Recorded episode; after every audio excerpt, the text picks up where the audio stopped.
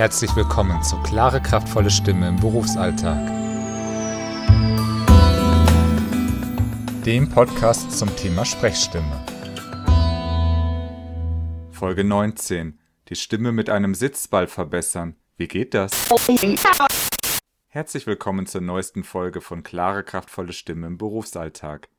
Mein Name ist Felix Bender und ich freue mich, dass Sie auch diesmal wieder mit dabei sind. Wo sind Sie gerade? Stehen Sie oder sitzen Sie? Sitzen Sie vielleicht zufälligerweise auf einem dieser großen Sitzbälle? Das sind diese Gummibälle, 45 bis etwa 95 cm im Durchmesser und abhängig davon, wie stark man sie aufbläst, sind sie recht weich und bequem und sie federn. Wir können uns so richtig darauf fallen lassen. Und das können wir nutzen, um unsere Stimme zu trainieren. Und zwar folgendermaßen. Wir drücken uns ein bisschen nach oben, lassen uns fallen und in diesem Moment nehmen wir die Stimme hinzu. Das kann sein ein schönes Mauer oder Morgen oder Morgenstund hat Gold im Mund. Das Ziel ist, dass sich der Schwung, den wir haben aus diesem Fallenlassen, sich auf unsere Stimme überträgt. Denn Schwung tut der Stimme gut, die Stimme wird voller, sie wird klar und ausdrucksstark. Auch wenn Sie jetzt vielleicht denken, Morgenstund hat Gold im Mund, ist doch nicht ausdrucksstark. Das stimmt natürlich, es ist eine Grundlagenübung. Aber wenn dieser Schwung in unserer Stimme ist, dann können wir darauf aufbauend mit der Stimme spielen und ihr mehr Ausdruck geben, ohne dass die Stimme gedrückt werden muss, gepresst und dass es für uns anstrengend wird. Wie können wir das nun in den Alltag übertragen? Wenn wir uns oft genug haben fallen lassen auf den Sitzball, dann kann sich unser Körper daran erinnern, wie es ist, wenn wir uns fallen lassen. Und zwar ein angenehmes Fallen lassen, kein Fallen lassen auf dem Betonboden oder ähnliches.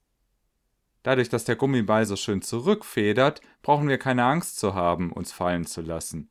Es ist wirklich richtig angenehm und wir können den Schwung bewusst spüren und der Schwung kann sich auf unsere Stimme übertragen. Wenn wir jetzt irgendwo stehen, dann können wir ein klein wenig nachgeben in den Knien und unser Körper erinnert sich wieder an den Schwung. Oder wir lassen ein bisschen die Arme fallen. Das können wir gut in unsere Gestik einbauen. Und der Schwung ist wieder da. Doch wir können diesen Sitzball noch für einen anderen Aspekt nutzen, nämlich für die Balance. Dadurch, dass der Ball so schon rund ist, sonst wäre es ja auch kein Ball, ist unser Körper immer dabei, sich auszugleichen, wenn wir darauf sitzen. Wir wackeln ein bisschen nach links, nach rechts, nach vorne, nach hinten. Unser Körper ist so in einem dynamischen Gleichgewicht. Und wenn unser Körper im Gleichgewicht ist, kann auch unsere Stimme im Gleichgewicht sein. Wenn wir auf einem Stuhl sitzen, haben wir eine Rückenlehne, oft haben wir noch Armlehnen, wir können uns also so richtig reinhängen. Von Gleichgewicht kann dann keine Rede sein, denn würde man eine dieser Lehnen wegnehmen, würden wir runterfallen, und das wäre kein angenehmes Fallen.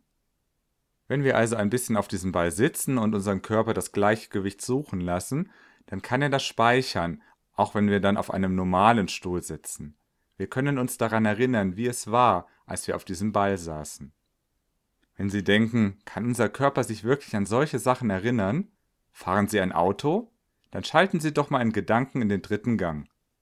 Flupp, da ist er. Wir brauchen gar nicht drüber nachzudenken, unser Körper hat das gespeichert. Und so ist es auch mit dem Schwung und mit der Balance. Unser Körper kann mehr, als wir ihm manchmal zutrauen. Probieren Sie es einfach mal aus. Hat Ihnen diese Folge gefallen? Dann würde ich mich freuen, wenn Sie sie zum Beispiel bei iTunes bewerten würden.